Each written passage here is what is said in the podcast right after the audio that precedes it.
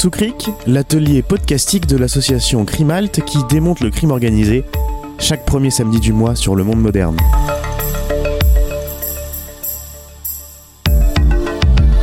Une émission proposée et animée par Carole Rouault et Fabrice Risoli.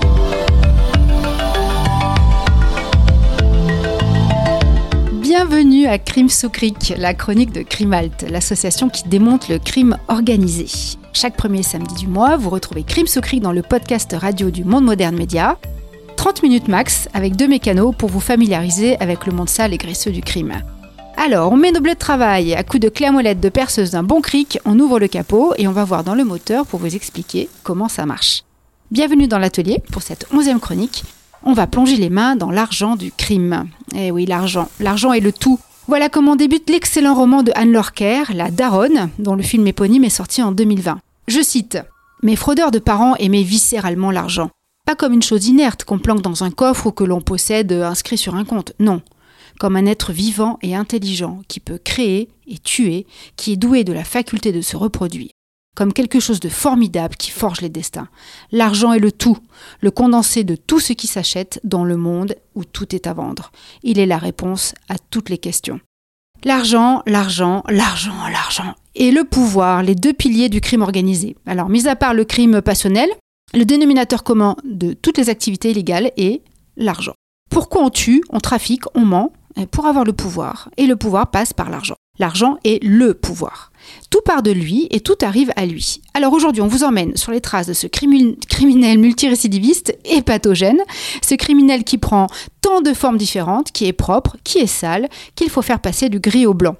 Pour cela, les gangsters de tout poil déploient des trésors d'imagination et face à eux, les enquêteurs, ils tentent de démêler les fils de ces circuits complexes, parfois ancestraux, ou parfois hautement technologiques, qui font que les petites coupures récoltées par le trafic de drogue, les casses, les raquettes, les détournements se transforment en or, en actions, en immeubles, en actifs plus blancs que blancs. Je passe pour cela la parole à mon acolyte Fabrice, qui va vous présenter notre invité exceptionnel pour cette émission sur l'argent sale. Merci Carole. Alors effectivement, aujourd'hui, on va vous parler et faire parler un policier. Euh, vous aimez hein, faire parler un policier. Déjà, je suis content de mon effet de style, qui a été au cœur de la lutte contre l'argent sale. Et c'est un témoignage qui manquait. Car après avoir lu les décisions de justice, tu sais, Carole, euh, qu'on adore à Crimalt les décisions de justice comme source indispensable sur la grande criminalité. Décisions que la justice ne veut pas vous donner. Hein bon, c'était la minute Calimero euh, Rizzotto. Euh, après avoir lu les décisions de justice euh, sur les affaires qui sont dans ce livre, et après avoir vu le super documentaire de Nicolas Vescovacci, le Cash Investigation intitulé Cannabis, la multinationale du blanchiment, il manquait la source de l'intérieur. Euh, tu aimes le jeu de mots, Carole, de l'intérieur, policier. bon, j'arrête, j'arrête. On reçoit donc aujourd'hui Quentin Mug, policier spécialisé dans la lutte contre le blanchiment d'argent. Il dirige aujourd'hui d'ailleurs le groupe de coordination antidrogue à Europol. Et Europol, c'est l'agence européenne de police criminelle qui est basée à La Haye, au pays des tulipes et du fromage qui a pas trop de goût, je veux dire les Pays-Bas. Il a bien voulu répondre à nos questions, suite au livre qu'il a écrit avec la collaboration d'Hélène Constanti, qu'on aime beaucoup à Crimalt. Le livre s'intitule Argent sale, la traque paru chez Fayard en janvier 2021. Quentin Mug raconte dans ce livre 10 ans d'expérience de capitaine du groupement anti-blanchiment de l'Office central pour la répression de la grande délinquance financière ou OCRGDF. Oui, alors évidemment, acronyme absolument euh, effroyable que les policiers nomment entre eux la financière, ou encore Gaz de France à cause des usines à gaz judiciaires qui résultent de leurs enquêtes. Et euh, ce groupe, il faut le savoir, est seulement constitué de six personnes. C'est vraiment incroyable le travail qu'ils mènent. Et ils bossent à la fois sur le trafic de drogue, sur les cercles de jeu, euh, sur les trafics d'armes, etc. Ouais. Enfin, quand même pour nos auditeurs, euh, Carole, on rappelle que la brigade financière a comme surnom GDF pour aussi la fin de son acronyme, hein, OCR GDF, donc GDF euh, Gaz de France, mais aussi pour grande euh, délinquance financière. Bon, bref, un office central qui, pendant dix ans de chasse, a connu quelques beaux succès. D'ailleurs, l'argent sale, c'est quoi? Bah, L'argent sale, c'est l'argent de la corruption, euh, de l'évasion fiscale et du crime organisé, de toutes les activités criminelles. En ce qui concerne le crime organisé, qui est un peu notre, hein, notre spécialité à Crimalt, la source principale d'argent sale, c'est la drogue. Et de loin. Aucune autre activité criminelle ne permet de réaliser des profits aussi énormes et rapides. Par exemple, le chiffre d'affaires de la drogue en France serait de 3 milliards par an. Oula, alors ça c'est très sous-évalué, euh, tout le monde est, d'accord pour le dire. Et, d'ailleurs, d'après les experts qui s'étaient réunis en 2014 à, Lisbonne pour une grande conférence internationale sur le blanchiment d'argent, la moitié des sommes qui circulent en espèces aux Pays-Bas, par exemple, le cash qui circule aux Pays-Bas, provient à 50% des activités du crime organisé. Mais c'est normal, euh, Carole, parce que en Hollande, nous, on sait faire la fête. Dit autrement, euh, même euh, euh, le directeur de la police judiciaire en Hollande dit que les Pays-Bas sont un narco-État. Bon, alors donc voilà. On en parlera dans une autre émission, je Dans une autre émission, ça fera plaisir à nos amis, nos amis hollandais. La drogue, c'est aussi ce qui permet l'une des plus belles plus-values criminelles. Désolé de ce vocabulaire marxiste, mais c'est important. C'est-à-dire que la culbute est de 250, 250 fois. une drogue qu'on achète au producteur 1 euro se revend au bout de la chaîne 250 euros. Oui, alors sauf que euh, si on s'appelle Poutine et qu'on règne sur un continent, on a les moyens de s'enrichir aussi vite. Et euh, Alexis Navalny pourrait, pourrait, nous en parler. oui, mais euh, ne commence pas, parole avec, Carole, avec tes, corruptions systémiques. Poutine, lui, il a tout l'appareil d'État. Et franchement, à côté de nos gangsters, il triche. Hein, on on peut pas les comparer. La drogue et autres activités criminelles, donc, génèrent du cash sale. Par exemple, dans le livre de Quentin Mug, il raconte qu'un des collecteurs nommé Marco a récupéré 230 millions d'euros en deux ans et demi.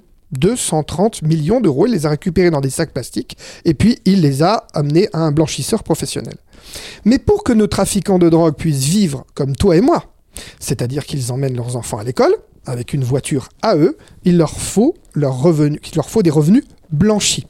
Euh, je vous fais grâce de l'article de loi et des explications. On verra cela dans un prochain crime sous cric spécial blanchiment. Oui, tu m'as censuré. J'avais mis l'article de loi et évidemment tu m'as coupé. C'est ça. Euh, mais notons déjà que nos gangsters et autres trafiquants ont besoin de complices dans la sphère légale pour leur blanchiment. Oui, alors moi j'appelle ça la soupline de la machine à laver. Euh, ces complices euh, légaux, ben, enfin légaux, en tout cas c'est monsieur, madame, tout le monde, on les appelle les collecteurs, c'est ceux qui vont ramasser les, les, bifetons au coin de la rue. Et il y a aussi les avocats fiscalistes qui interviennent dans la, dans la chaîne et bien évidemment les banques, dont, dont, certaines très connues sont citées dans, dans l'affaire dont on va vous parler, l'affaire Virus sur laquelle a travaillé euh, Quentin Mug, euh, notamment le Crédit Suisse, la banque Pictet, Pictet, UBS, la banque Rothschild. Il y en a plein. Oui, et d'ailleurs, c'est le point faible des trafiquants. Car nos blanchisseurs ne prennent pas assez de précautions. Ils ne sont pas rodés comme le crime organisé. Alors on a un exemple drôle dans le livre. Marco dans la cabine téléphonique. Ben, Marco, c'est quoi? Il récupère de l'argent sale. Avec son téléphone portable, l'autre lui dit arrête de parler au téléphone, ne parle pas au téléphone portable, va dans une cabine. Marco, il va dans une cabine et il téléphone de son téléphone portable. Oui, il n'est pas très fut-fut, euh, le Marco. Vous voyez quand même, le mec qui a euh, euh, récolté 230 millions d'euros en deux ans et demi. il faut vraiment lire ce livre, car il contient des anecdotes d'enquête drôles et passionnantes. Bref, c'est là que arrivent les deux grandes affaires traitées dans le livre par notre policier. L'affaire virus et rétrovirus. Oui, alors décidément, on s'en sort plus des virus et, compagnie, mais en tout cas, ça datait de. Euh, ce sont des, affaires qui ont, qui ont été, qui ont plusieurs années maintenant. Hein, c'était avant le Covid. En tout cas, ces deux enquêtes. Il y avait le dossier virus, effectivement. Alors là, c'est, ils ont pisté la drogue. Ils sont partis de la drogue pour arriver à l'argent. Euh, ils sont allés à Aubervilliers, euh, jusqu'à Anvers, en passant par Casablanca, euh, Dubaï, Madras. Enfin bref, en tout, c'est 350 millions d'euros qui ont été blanchis à peu près en deux ans, et hein, comme tu disais, principalement aux Émirats arabes unis, plus un milliard qui, a été déposé en Suisse au chaud. et ensuite, il y a eu l'enquête rétrovirus. Là, les policiers sont partis de l'argent pour remonter vers la drogue, en sens inverse. Et disons que il faut lire le livre pour euh, comprendre tout ça, mais qu'il y a peut-être deux choses importantes à retenir. Un lien intéressant entre euh, le crime organisé et l'évasion fiscale, qui n'est pas d'habitude un lien euh, évident. Je rappelle que l'évasion fiscale, c'est un acte de corruption qui sape la démocratie et la confiance des citoyens en leur institution. On a fait un crime sous cric sur la corruption. Et le rôle du SARAF comme facilitateur je vais essayer de vous expliquer, mais rapidement. Afin que l'argent ne sorte pas de la France. Alors déjà, on peut rapidement comme dire, revenir sur ce que c'est un saraf, parce que tout le monde ne connaît pas. Saraf, ça veut dire en, arabe euh, euh, argent de change, agent de change. On est là dans une technique de banque occulte qui, est très très ancienne, hein, qui est avant même le Moyen Âge, qui remonte, qui remonterait à peu près au 8e siècle. Et euh, ce système est appelé hawala dans, le, dans, le monde, dans le monde arabe et en Inde. Et c'est très très efficace, plus qu'être occulte pour eux, c'est d'une efficacité redoutable et ça existait avant nos banques. Alors, c'est quoi euh, le lien crime organisé, évasion fiscale et SARAF? J'essaye vraiment rapidement. Vous générez de la drogue, vous vendez de la drogue, vous avez 100 000 euros. C'est donc de l'argent liquide. Vous le donnez à quelqu'un de confiance dans un, euh, une épicerie alimentation générale. L'argent ne bouge pas. D'accord On est bien d'accord. Vous appelez le SARAF, qui est par exemple au Maroc, le facilitateur, l'agent de change, lui, il donne un ordre en Suisse où là, il y a le compte d'un évadé fiscal français, donc un Français qui réside en France, mais son argent est planqué en Suisse. Là, l'argent ne bouge pas. L'évadé fiscal à Paris reçoit le cash, le même cash dont on vous a parlé tout à l'heure, qui est les revenus du trafic de drogue. Il reçoit 100 000 euros qui sont à lui, à l'évadé fiscal. Vous suivez l'argent est toujours en Suisse. Mais bien sûr, maintenant, il faut que euh, l'évadé fiscal qui a reçu ces 100 000 euros, il les sorte de son compte en Suisse. Là, en Suisse, l'argent part par un transfert légal au Panama, dans un cabinet d'avocats célèbre, euh, Mossack Fonseca, sous des prétextes d'échanges financiers euh, d'entreprises. Et là, bien sûr, les 100 000 euros, ils sont arrivés au Panama, mais il faut qu'ils reviennent aux vendeurs de drogue français. Comment on fait? Eh bien, il y a une compagnie euh, qui est créée, un trust au Panama, qui fait des fausses factures, ça c'est très important, au nom d'une société de notre trafiquant français, mais l'argent liquide n'a toujours pas bougé de la France, et notre trafiquant français est donc, a donc une entreprise qui a vendu 20 000 fenêtres en deux ans, avec des fausses factures, lui arrive l'argent qui lui est dit, lui est dû, 100 000 euros, et donc là, c'est de l'argent en façade légale. Et c'est génial car ça permet à l'avocat du trafiquant, au tribunal, de dire sa phrase favorite, mais mon client est un honnête entrepreneur. Bon, c'est un peu chaud à, saisir tout ça en une fois, mais enfin, on voit bien qu'il y a de multiples euh, euh, circuits et l'idée c'est d'embrouiller euh, d'embrouiller ce circuit, alors qu'en fait finalement l'argent n'a pas bougé. C'est des systèmes d'écriture et de, et de montage et de montage comptable et, d'écriture comptable. Alors que d'habitude l'argent bouge, l'argent du blanchiment. Là, elle bouge pas. Donc ça c'est quand même l'affaire très intéressante, voilà, dans, dans, dans, les procès rétrovirus. Bon, pour comprendre le tout, vraiment, je vous conseille de, de, de lire le livre. C'est important d'acheter les livres et de les lire. Vous comprendrez, euh, vu l'importance de ces affaires, qu'on donne la parole à un enquêteur à qui Crimalt a aussi posé des questions en rapport à l'objet de notre association. Euh, qu'est-ce qui s'est passé au niveau de la confiscation? Vous savez qu'on est fan de confiscation. Euh, est-ce qu'il y a des choses qui se sont améliorées dans le blanchiment depuis qu'il officie? Quelles sont les méthodes d'enquête? Alors, Quentin Mug, bonjour. Merci d'avoir d'être avec nous en direct de La Haye, Den Haag, comme disent les Hollandais. Vous dites dans votre livre que les enquêtes financières ne sont pas uniquement fondées sur l'analyse des comptes bancaires. Hein, C'est-à-dire, c'est pas uniquement des gens derrière un ordinateur avec des tableaux Excel.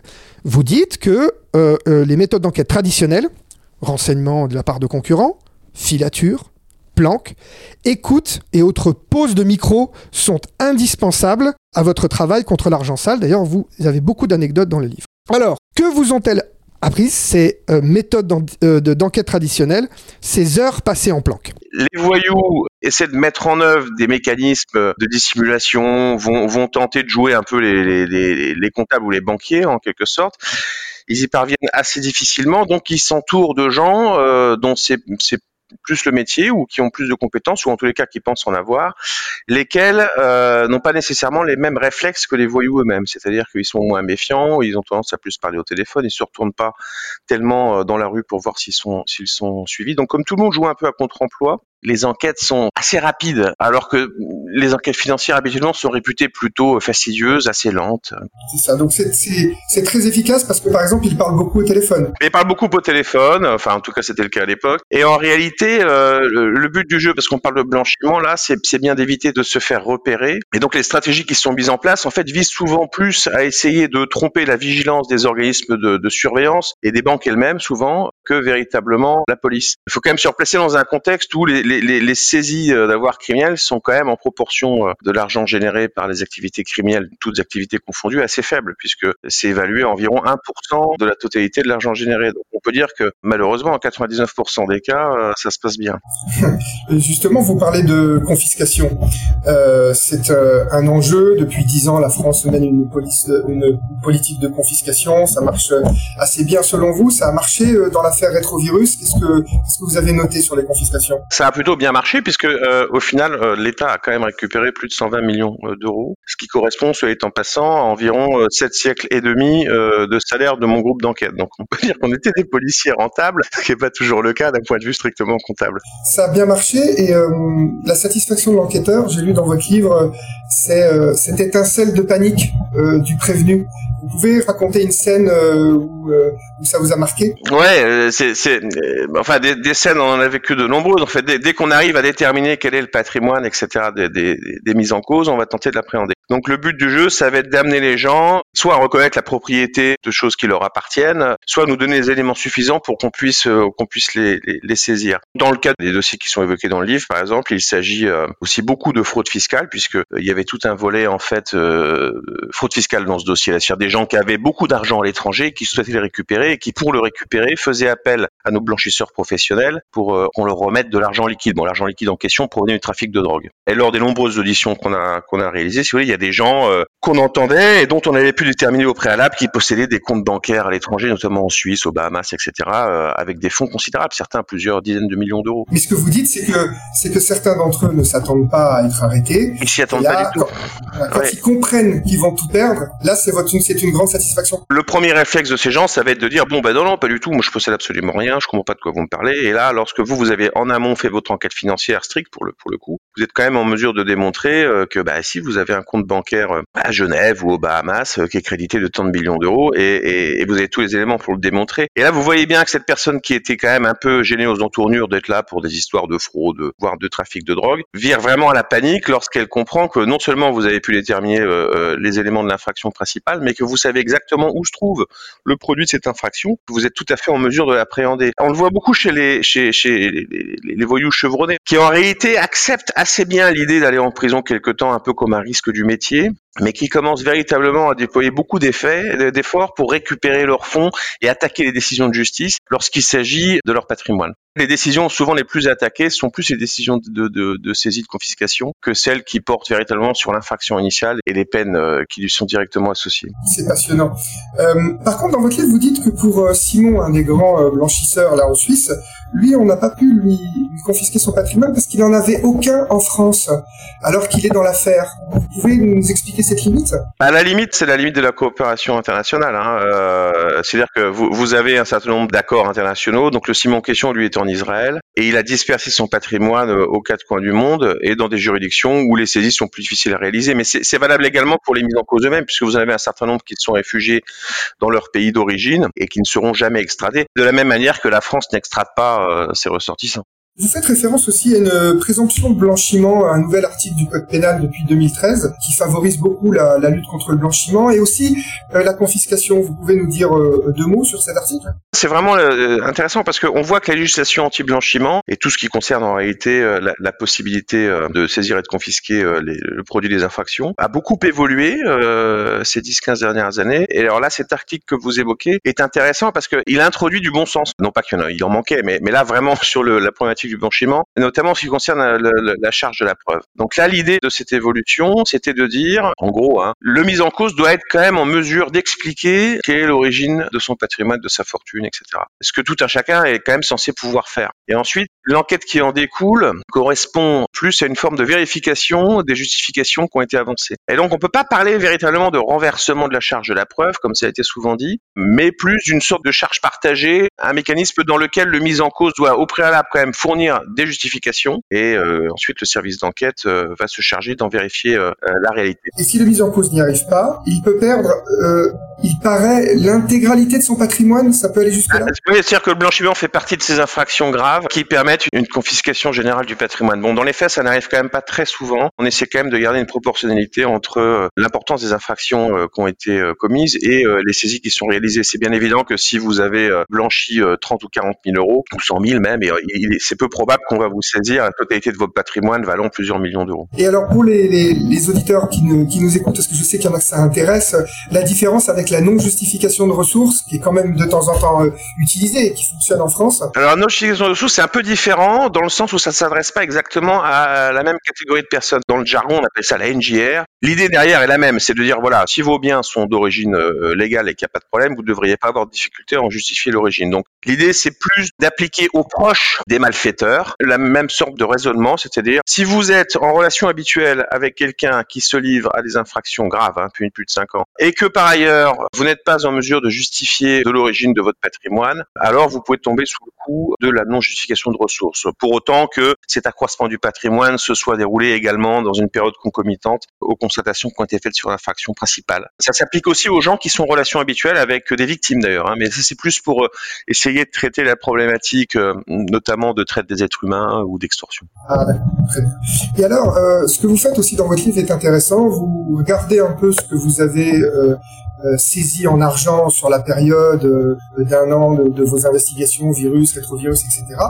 Et vous dites quand même que euh, du coup l'évaluation du chiffre du, trafic de drogue en France à un milliard d'euros pour le cannabis, à environ 3 milliards pour, pour toutes les drogues, est certainement sous-estimé. Vous pouvez revenir un peu sur ce que vous avez euh, essayé d'évaluer? C'est sûr. Bon, déjà, les évaluations en question euh, proviennent de différentes études. Rien que sur le cannabis, on pas, tout le monde n'est pas d'accord. Le, chiffre avancé actuellement, c'est plutôt 3 milliards. Euh, il semblerait que le, le, trafic de cannabis, pour ce qui concerne la France, hein, corresponde à peu près à la moitié de l'argent généré par l'ensemble des trafics de drogue par nature, tout ça est souterrain, mais il existe quand même de grandes enquêtes qui sont menées, notamment sur la consommation, euh, qui permettent d'évaluer plus ou moins euh, la quantité d'argent généré euh, par ces trafics. C'est sûr que au fil des enquêtes, celle-ci puis d'autres qui ont été euh, réalisées par la suite, on voit bien que des individus euh, du type de celui que je décris là, qui est surnommé Lunette, la Mohamed, c'est quand même un jeune homme dont il faut quand même rappeler qu'il est euh, étudiant en sociaux.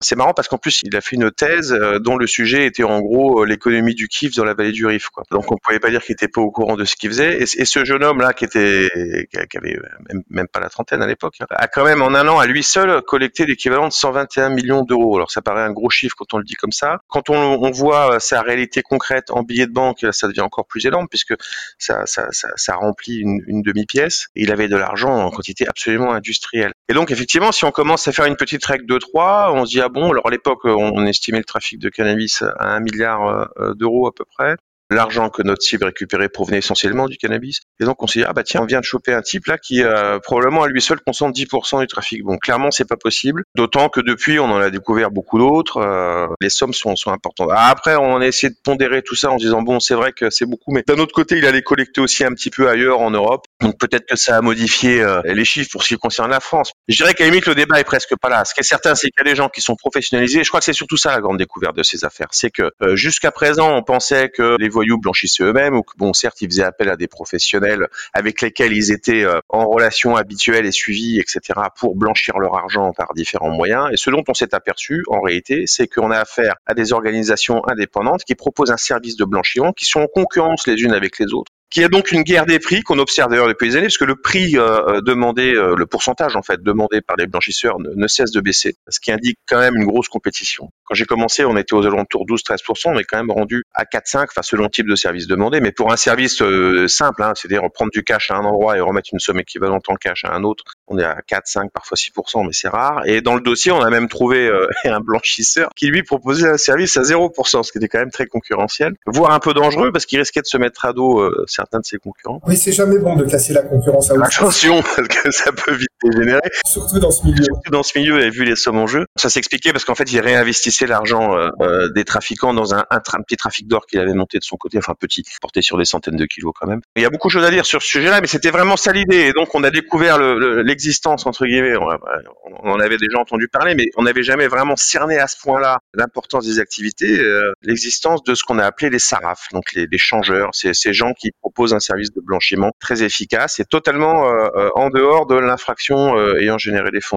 Vous le décrivez vraiment très bien dans votre, livre et on, va vraiment inviter les gens à, le lire. Vous avez parlé des trafiquants de drogue, du crime organisé, mais aussi de la fraude fiscale. Vous dites dans le livre euh, c'est très bien expliqué. Mais vous avez une seule phrase où vous dites que vous êtes aussi occupé des cercles de jeu, euh, de la criminalité dite corse. Vous pourrez quand même nous en dire un mot parce que nous à Crimalt on parle beaucoup des Corses. Euh, on, a fait euh, un, un, crime sous cric sur euh, l'association mafieuse, on, on, sur le sursaut citoyen en Corse, etc. Donc c'est quand même intéressant les histoires de cercles de jeu. Oui, bah, les cercles de jeu ont fait l'objet d'une attention particulière il y a quelques années, donc il y en a un certain nombre qui ont été fermés, la plupart en fait. Là, c'était intéressant parce que la question était au départ de savoir s'il y avait du blanchiment dans ces cercles de jeu. On y est arrivé un peu par hasard, en plus, euh, en tout cas dans, dans ceux dont je me suis occupé, parce qu'on est arrivé là euh, dans le cadre d'escroquerie en réalité, qui n'avait rien à voir avec les cercles. On avait des individus qui étaient très actifs dans le domaine de l'escroquerie sur la taxe carbone, qui est un gros sujet aussi, qui a, coûté fort cher à l'État français et à d'autres. Un des, principaux acteurs de, de cette affaire-là euh, fréquentait beaucoup les cercles de jeu, etc. Donc on y était allé. Puis à cette occasion, on a découvert tout un système qui concernait le cercle lui-même et qui consistait appréhender une bonne partie des recettes du cercle euh, au profit de ses animateurs. Bon, les cercles de jeu, c'est une législation un peu complexe. En réalité, c'est une association à but philanthropique, le cercle de jeu officiellement. Dans les faits, on pouvait en douter quand même, puisque c'est censé être des joueurs qui jouent entre eux, en fait, avec l'un d'entre eux qui tous les soirs est désigné pour être le banquier, c'est-à-dire supporter les risques, mais également euh, encaisser des gains. Et, et donc, ça devrait tourner. Mais on s'est aperçu que depuis plus de 30 ans, c'était le même qui tous les soirs était banquier. Donc, c'est, devenu en fait un cercle privé. Enfin, à la fin, vous avez quand même mis fin à un déversement de millions d'euros qui partaient de Paris vers la Corse. mais la, ouais, mais la question principale, c'était est-ce que c'est, euh, est-ce qu'on y blanchit de l'argent? Et en fait, ce dont on s'est aperçu, nous, c'est qu'en fait, on en générait beaucoup. Alors qu'à un moment, il faut faire un choix. Soit, soit, soit on se sert du lieu pour blanchir de l'argent, c'est-à-dire remplir les caisses avec de l'argent sale pour lui donner une apparence légale et donc payer des impôts dessus, etc. Ou le déclarer en tout cas. Ou alors on fait le contraire et on, appréhende une partie de la recette qu'on déclare pas. Et on peut pas faire les deux en même temps parce que sinon ça n'a pas de sens. Et c'était plutôt cette seconde option qu'on a déterminée. C'est ce qu'effectivement euh, on voit dans les décisions de justice et donc euh, en tout cas euh, l'enquête a quand même été très poussée parce qu'on voit quand même pas mal les chiffres dans la décision de justice et c'est assez intéressant. Écoutez Quentin Mug, merci beaucoup. Euh, d'avoir euh, pris le temps de répondre à cette question, parfois un petit peu technique, mais à Crimalt, je suis sûr qu'il y a des gens que ça intéresse. Vous voulez peut-être ajouter quelque chose? Je pense qu'effectivement, euh, votre association poursuit un but extrêmement intéressant, que je m'y intéressais de plus près. J'en ai, déjà entendu euh, un peu parler par ma co-autrice, Hélène Constanti. Et voilà, effectivement, je pense que le livre pour le public que vous visez euh, présente un intérêt parce qu'il montre aussi et vous l'avez évoqué rapidement, la collusion qui existe entre euh, des mondes que tout sépare. C'est-à-dire que euh, c'est uniquement en travaillant sur ces réseaux de blanchiment qu'on arrive à voir les connexions qui existent entre euh, la grande criminalité organisée, la délinquance au col blanc de haut vol, etc., etc. Tous réunis dans un, un, une grande passion pour le profit et, et l'argent. Et, ça, je pense que c'est intéressant parce que on, on, a tendance à appréhender la criminalité en stylo. On va d'un côté avoir des brigades spécialisées sur les stupes, de l'autre sur la fraude fiscale, etc., les escroqueries. Et en réalité, quand on en revient à l'argent, on s'aperçoit qu'il y a un personnage crucial dans tout ça, qui est donc le Saraf, qui est l'objet du livre, et qui est la personne qui va mettre en relation, sans qu'elle le sache par la plupart du temps, les, les, les, profits et les besoins de toute cette population euh, délinquante et criminelle. Et ça, c'est très intéressant parce que ça permet notamment d'appréhender des infractions qu'on considère parfois comme un peu mineures, telles que la fraude fiscale, en réalité comme un débouché à la grande criminalité internationale, puisque les uns veulent de l'argent, les autres veulent s'en débarrasser et le récupérer ailleurs. Merci beaucoup Quentin Mug pour ces mots à l'encontre de notre association et surtout pour cette conclusion géopolitique qui nous sied tout à fait. Quelque chose me dit, nous dit qu'on n'en a pas fini avec le blanchiment. Un grand merci de m'avoir reçu. Merci Fabrice euh, et merci à, à, Quentin Mug. Quelle passionnante plongée hein, dans les abysses de l'argent. Et oui, parce qu'on le disait en début d'émission, tout nous ramène toujours à l'argent. Et je me suis encore fait cette réflexion en lisant le, le texte vraiment puissant de Yannick Enel, euh, qui a retracé les audiences du procès Charlie euh, et dont le, le, livre est sorti là il y, a, il y a quelques jours aux éditions Les Échappés. Euh, un des prévenus, qui s'appelle Ali Reza Pola, et qui fut surtout un bandit hein, avant d'être le factotum euh, du djihadiste Koulibaly. Ce Ali Reza Pola répète tout au long du procès, du procès je veux de l'argent. Mais pourquoi est-ce que j'ai fait ça Pour l'argent. En fait, sa motivation, elle était vénale et, pas politique. Et, et, on voit là le lien avec. Euh, le crime organisé. Enfin bref, de toute façon qu'il soit propre ou sale ou même blanchi, euh, comme dit Yannick Enel, On attribue à l'argent une, échelle de pureté et quelque chose de quasi sacré. Euh, il cite euh, d'ailleurs Koulibaly, le terroriste de l'hypercachère, qui dit au téléphone, dans une écoute téléphonique, il dit « Mon argent est plus halal que le tien ». Voilà. Alors tu vois, finalement, les, sarafs, les banquiers, euh, les mafieux, tous gratouillent finalement de la transcendance, non Tu crois pas? Alors, chers auditeurs de Crime sous nous aurons le plaisir de vous retrouver le mois prochain, le samedi 1er mars, avec un an déjà de chronique Crime sous On va faire péter le champagne. Merci à Alexis Poulain de nous accueillir sur Saison Numérique, Antoine Gouritin pour son bichonnage sonore. Et pour plus d'infos, ben, comme d'habitude, vous allez euh, sur le site de l'association Crimalt. Euh, rendez-vous sur le site crimalt.org et on vous donnera, toutes les références de cette chronique. Tchuss